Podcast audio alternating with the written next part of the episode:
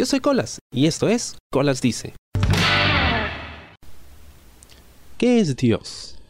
Es una pregunta que me he hecho infinidad de veces y me costó varios años llegar a una conclusión sobre lo que yo creía que era Dios. Hace poco estaba eh, hablando con un pata que, que me decía a toda la gente que creía en Dios y que era recontra estúpido y que las religiones no deberían existir. Y también he estado hablando con, amigos en, grupos de WhatsApp, algunos de ellos ateos, que em, nunca pierden la oportunidad de decirme que si no puedo probar algo, entonces no existe. Y es un poco frustrante porque en esta época en la que vivimos uno se siente obligado a tener que demostrar las cosas como para que la gente las pueda aceptar, ¿no? Y esto tiene mucho que ver con... Es decir, lo entiendo, es contestatario. Porque antes nos obligaban a creer cosas sin tener prueba alguna, ¿no? Y el problema es lo que estamos viviendo en este momento, ¿no? que tenemos a la gente equivocada en el lugar equivocado, ¿no? Y son ellos los que controlan muchas cosas, ¿no? Y sobre eso se cobijan muchos abusos, em, malos manejos, corrupción, etc. Pero eso no puede satanizar la idea de creer en algo sin pruebas, ¿no? del tener fe. Cuando yo era niño, yo crecí en una casa muy católica. Bueno, no, no puedo decir una familia muy católica, sino una casa muy católica. Porque la casa donde vivía era de mi abuelita. Y ella era una mujer muy católica. Muy, hasta ahora lo es, muy católica. Entonces, em, siempre cuando yo era niño, pues mis padres trabajaban.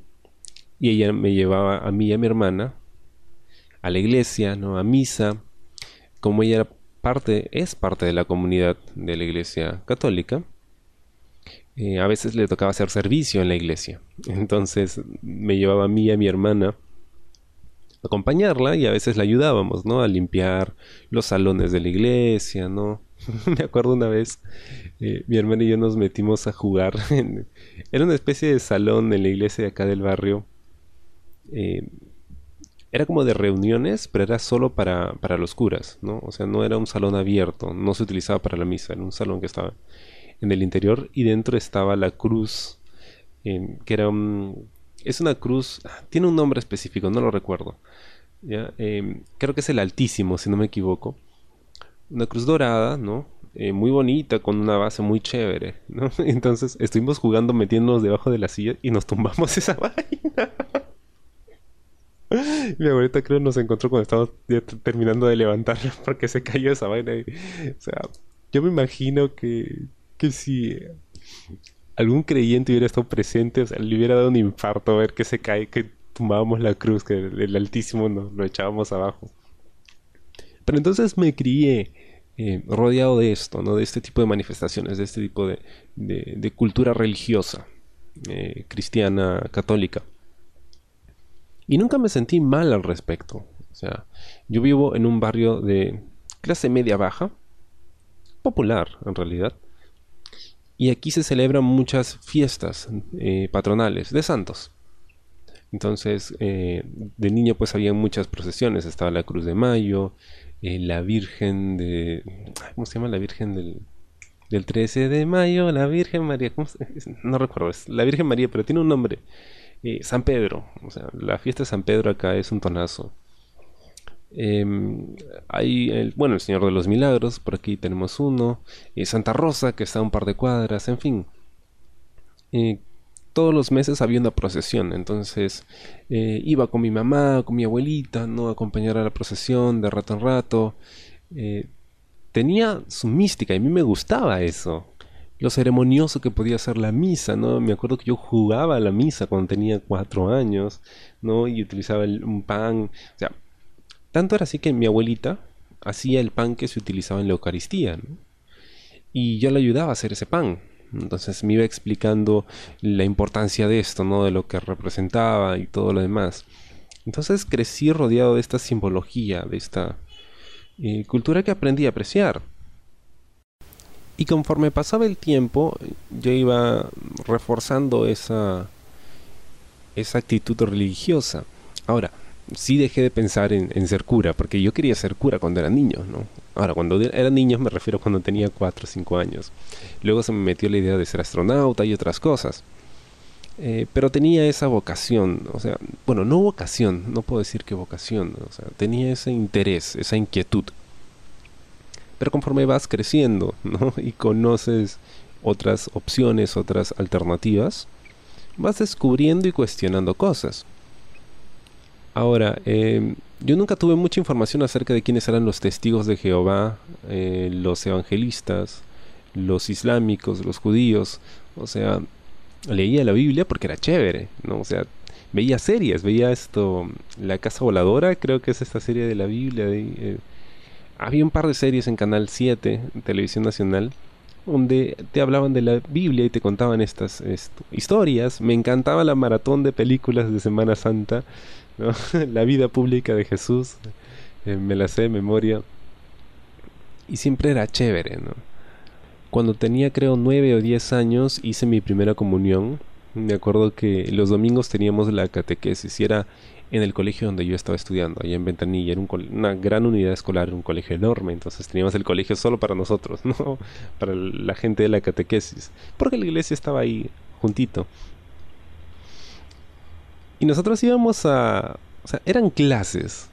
Creo que las catequesis no sirvieron en el sentido de decirnos lo importantísimo que era el, em, digamos, este momento de comunión, ¿no? Era más como que te explicaban de forma teórica, pero no terminaba de encontrar ese vínculo. Sin embargo, cuando ya llega el momento de la primera comunión, de la, de la ceremonia en sí, o sea, sí tratas de sentirlo especial, ¿no? Mi abuelita estaba súper emocionada por nosotros, ¿no? Porque, oh, nuestra primera comunión hizo una torta y se hizo una fiesta en la casa. Para mí no había cosa más incómoda. Para mí era súper incómodo, porque era como que me estaba casando, una vaina así. Bueno, es como un matrimonio con Dios, ¿no? Em, pero no sabía qué era lo que venía después. porque la iglesia católica tiene, creo, son siete sacramentos ya me había bautizado y había hecho la primera comunión. Supongo que lo siguiente era la, la confirmación. Pero me detuve ahí. Llega la adolescencia y empieza uno a cuestionarse cosas. ¿no? Conoces a gente que em, no cree, o sea, que está acostumbrada a seguir los rituales, ¿no? Que reza, que, no sé, pues se persigna cuando pasa frente a un santo o algo, pero no le da importancia. O sea, no tiene ningún valor. Y empiezas a cuestionarte si de verdad te lo has tomado muy en serio o por qué es que la gente no le da tanta importancia, ¿no? Si están haciendo mal o de repente no. Y los cursos de religión en el colegio, cuando estaba en primaria, recuerdo había un compañero que se exoneró del curso de religión. Era el único en un salón de 52 y era el único que, que no tomaba clases de religión porque él tenía otra religión, creo que era evangélico. Yo pensaba en ese momento, hmm, ¿estará él en lo correcto? O sea, o es que es, es como que te cuestionas el hecho de que tú estés del lado de los buenos y él no tanto, porque supuestamente la religión es el cristianismo, ¿no? Porque Dios, eh, bueno, Jesús vino a este mundo, ¿no? Y todo lo demás. Entonces, tú asumes que la tuya es la, correcta. Y la de los otros, que se exoneran de la clase de religión, no tanto, ¿no? Además que cuestiona su punto de vista, porque si notas que son más conservadores, ¿no? Más recatados, eh, un poco más cerrados, ¿no? Con sus filosofías. Pero saliendo del colegio, yo, bueno, estamos hablando de 15 años. en esa época eres un adolescente, empiezas a cuestionarlo todo solo porque sí. Siento que ya no estaba tan seguro acerca de, si Dios existía o no, porque efectivamente uno se pregunta, ¿Y dónde están las pruebas? ¿no? Porque escuchas a mucha gente hablar de esto, ¿no? Y las pruebas, ¿no? Demuestra que existe. Y cuestionas otras cosas también, ¿no? Como eh, algunos abusos que comete la iglesia, el hecho de que efectivamente, ¿no? Eh, se pida dinero, de que, o sea, muchas iglesias tengan lujos, ¿no? Hay algunas que no, pero tú empiezas a descubrir esas diferencias. Entonces me declaré agnóstico. Cuando conocí el significado de la palabra agnóstico, ¿no? Este de que no niega ni afirma eh, eh, la existencia de algo, simplemente considera de que ese conocimiento no está al alcance de las personas. Dije, eso es un poquito más, digamos, realista, ¿no? Un poco más objetivo. Porque yo no puedo decir que no existe, pero no puedo probarlo de repente todavía no hemos llegado al punto en el que podamos probar o no que existe un Dios. Así que eh, sí, empecé a identificarme como agnóstico. Entraba yo a la universidad. Recuerdo que conversando con una amiga que estudiaba derecho decía, los agnósticos son unos estúpidos porque no se definen. Y yo le digo, yo soy agnóstico. Me queda mirando. Em, y ese es otro tema, ¿no? El hecho de que la gente siempre te va a pedir que te definas en algo, ¿no? No puedes ser ni frío ni caliente, no puedes tener un punto medio. No, no, no. Tienes que estar o de un lado o del otro. O eres ateo o eres eh, o tienes fe o eres creyente. Y yo recuerdo que en una época, ya por salir de la universidad, quizás, quizás antes, antes de salir de la universidad, conversaba con mi papá ¿no? y me decía, yo también pensaba como tú en algún momento, ¿no? Pero, o sea, hay momentos en la vida, valga la redundancia, en que tú sientes que Dios se manifiesta a través de esa experiencia. Y uno pues rebeldoso decía, no, que eso no pasa. O simplemente no, no respondes o no aceptas esa posibilidad. Tú crees que tu visión está bien. Y está bien. La visión de cada uno está bien, siempre y cuando no afecte a los demás. Está bien. Pero ¿cómo llegas a esa conclusión? Eh, estando yo en la universidad, en poco más de la mitad de la carrera, tuve una experiencia muy fuerte, muy difícil.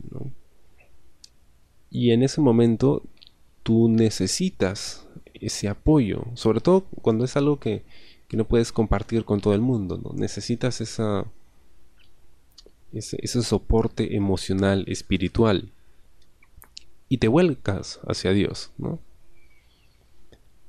Y sí, en ese momento sentía la necesidad, ¿no? Y empezaba a orar, ¿no? A pedir que me, que me vayan mejor las cosas. Y, y funciona. Y en ese momento entendí por qué es que la gente cree, ¿no? porque efectivamente te sientes bien, te sientes reconfortado sabiendo de que alguien todopoderoso te protege, ¿no? O que está de tu lado. Incluso te sientes bien con la idea de que lo malo que te esté pasando es porque algo bueno viene después, porque es parte de un plan. El sentir de que todo lo bueno o todo lo malo que ocurre en tu vida es parte de un plan te quita una enorme responsabilidad de los hombros. Porque dices, ah, bueno, no es que me esté pasando esto por mí, sino es que hay un plan, ¿no? Y yo estoy siguiendo ese plan. Entonces, eh, no es mi culpa. Y efectivamente, te sientes muy bien al respecto.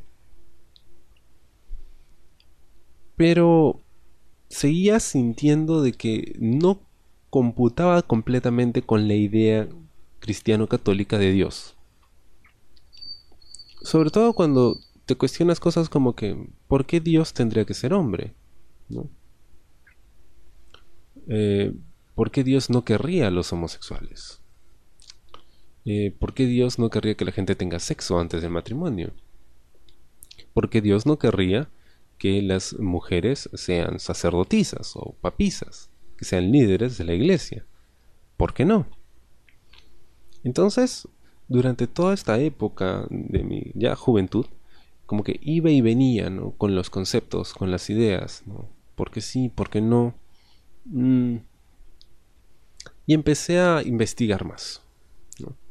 A leer un poco más acerca de otras religiones, de otros avatares, del budismo, y del judaísmo, y del islamismo, y del ateísmo, incluso el satanismo también. O sea, vamos a entender, porque me queda clara una cosa. Primero, hay demasiadas religiones, así que no puede ser que una esté bien y todas las demás estén mal. No. Eh, son como nuestros puntos de vista son diferentes, cada uno tiene uno. Y segundo, como hay muchas, o sea, no solo una no puede ser la definitiva, sino que ninguna lo es, y probablemente haya algo en cada una que puede ayudar a tener una idea un poco más concreta de por qué creemos, en qué creemos, en qué deberíamos creer y qué cosa es real o no, o en qué podemos tener fe o no. Entonces, con el pasar del tiempo, empiezo a descubrir también la comunión que existe con la ciencia, porque siempre se ha tratado de que la religión y la ciencia son cosas opuestas. ¿no?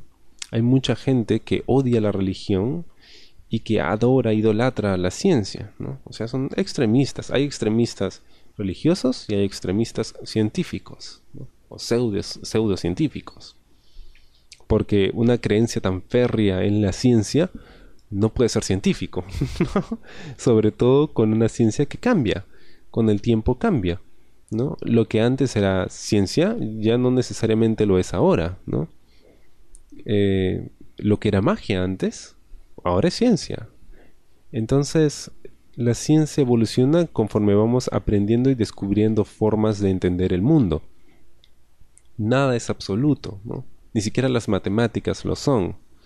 Y eso se ha ido descubriendo con el tiempo, ¿no? La relatividad, por ejemplo.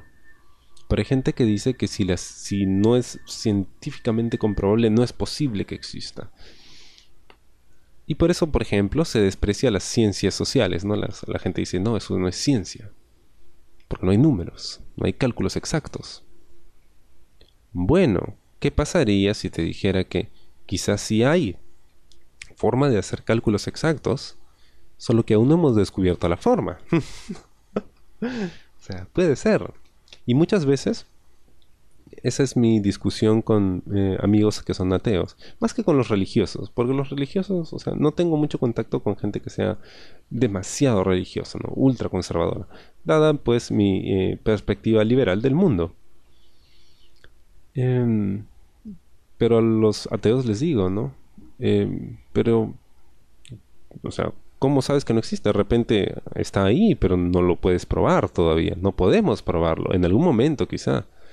Pero muchos se cierran en que no, pues si no lo puedes probar ahorita, entonces no existe. Bueno, lo dejo ahí, ¿no? Ya no discuto porque es cosa de cada quien. Pero entonces trato de, de cazar ¿no? las ideas de Dios como los tiene el mundo, ¿no? Y y la ciencia. Entonces, pienso, ¿cómo se manifestaría Dios a través de la ciencia, de su creación? Porque la ciencia es lo real. Y me di cuenta que lo hacía a través de la naturaleza. La naturaleza es tan perfecta, tan perfecta. Eh, es un mecanismo tan complejo que siempre busca un balance y se manifiesta en todo el universo, en todo el cosmos, en toda la realidad, ¿no? Qué poco se ve, ¿no? De la naturaleza ese aspecto tan valioso. Entonces entendí, o sea, para mí, que Dios es eso, es el todo. Es la naturaleza, nosotros somos parte de ese todo. Nosotros pertenecemos a ese todo y eso es Dios, ¿no? Es todo lo que nos rodea. Ahora, Dios no como que como una persona o un ser, no, es, todo, así, así de simple, ¿no? Y le decimos Dios porque es, es más fácil entender cuando dices Dios, no que cuando dices es un constructo eh, cosmo universal, ¿no? De perfección, de, es como que Dios. Es más, una vez que llego a esta conclusión, ok, eso es eh, Dios, el todo, es la materia, ¿no? Nosotros somos materia. Creo en un afterlife, o sea, creo, creo en una vida después de la muerte, por supuesto, porque no, nosotros nos transformamos, ¿no? Dejamos de ser una cosa y pasamos a ser otra. Creo en la reencarnación, sí, por supuesto que sí. Y esto es algo que, fui tomando de diferentes religiones, ¿no? Eh, en un momento, y esto lo he comentado en otros eh, programas, estuve en una religión japonesa llamada Happy Science, donde utilizaban conceptos, era una religión interesante, hasta el momento en que decían que su creador era Dios. Ya, o sea, que el, que el fundador de la iglesia Happy Science era Dios. Y ahí dije, ¿sabes qué, brother? Eso no es mío, me voy. Pero antes de eso, los conceptos eran interesantes porque mezclaban precisamente ideas del judaísmo, del budismo, del cristianismo, del islamismo, ¿no? Y era una religión mucho más abierta, ¿no? Mucho más eh, global, donde no habían absolutos. Entonces era interesante. Y toda esta experiencia, este viaje de descubrimiento que me ha tomado cuánto, veintitantos años, me sirvió para eso, para llegar a la conclusión de que efectivamente esto es lo que yo creo. Dios existe en el sentido en que Él es todo, el universo, la naturaleza, que es perfecta, que siempre busca un balance y en su infinita sabiduría, incluso cuando nosotros creemos que podemos dominarla y controlarla, no, o sea, siempre encontrará la forma de regresar a ese balance. ¿Existe una vida después de la muerte? Sí. Nosotros nos transformamos en otra cosa, reencarnamos, quizá aquí, quizá en otros mundos, quién sabe. Siempre hemos estado aquí, el universo siempre ha estado aquí, se transforma, pero siempre ha estado ahí. Y em, cuando me comunico con Dios, y tiene mucho que ver con esta idea del secreto, que también he agarrado. O sea, he tomado cosas de muchas religiones y he construido la mía propia. Así como uno, creo yo, construye su propia cultura, que no es que la cultura donde tú crees, donde tú naces y creces, ahí te vas a quedar y esa va a ser tu cultura siempre. No, uno evoluciona, conoce, y en la función en que conoce, interactúa con otras culturas, con otras personas y otros círculos vas construyendo tu propia cultura, igual vas construyendo tu propia religión, tu propia visión del mundo. Y así fue. Eh, agarré también del secreto, ¿no? ¿Qué es el secreto, no? O sea, el secreto dicen, tú te mentalizas en algo y el universo te lo va a dar, ¿no? Que es lo mismo que cuando uno reza, ¿no? Tú te mentalizas en algo y Dios te lo va a dar. Y si Dios es el universo, entonces te mentalizas y entras en sintonía con el universo y te lo da. Y cuando rezo, por ejemplo, en las noches, eh, yo le rezo a esta idea que tengo de Dios, ¿no? Que no es hombre ni mujer, es simplemente eso, es todo. Pero uso el Padre Nuestro. ¿Por qué? Porque para mi cerebro es más fácil contextualizarlo de esa forma. Porque si yo empezara a rezar, eh, no sé, universo, dame todo lo que quiero, o sea, me sentiría tonto. Siento que mi cerebro no computa esa, ese tipo de comunicación con el cosmos pero puedo hacerlo a través del Padre Nuestro. ¿Eso quiere decir que creo que Dios es un eh, viejito así de barba blanca que está en, las nubes? No, pero me ayuda a canalizar. O sea, la idea de la oración es eso, canalizar nuestra mente y la palabra.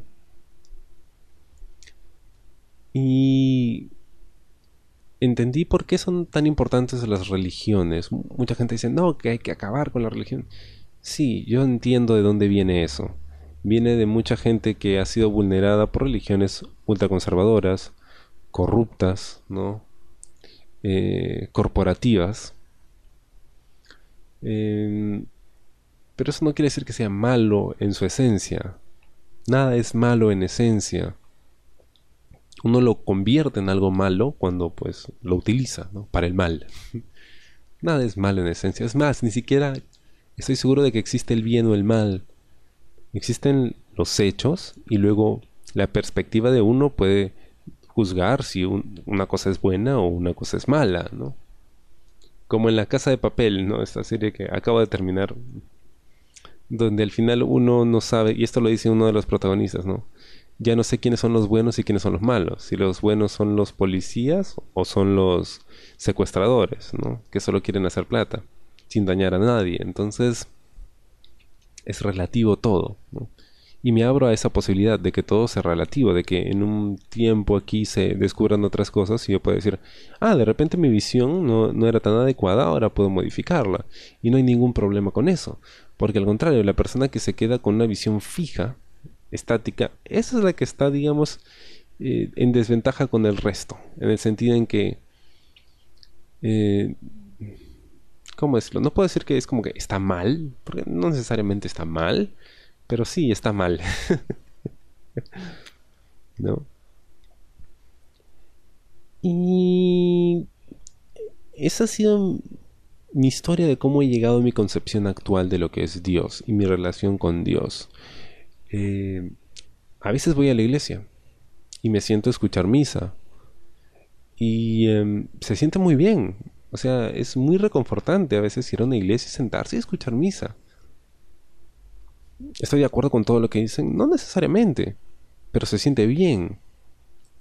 Y yo estoy seguro de aquello en lo que creo y de cómo me comunico con Dios. Yo no necesito un interlocutor, puedo hablar directamente con Él. ¿No? ¿Creo que las religiones deberían desaparecer?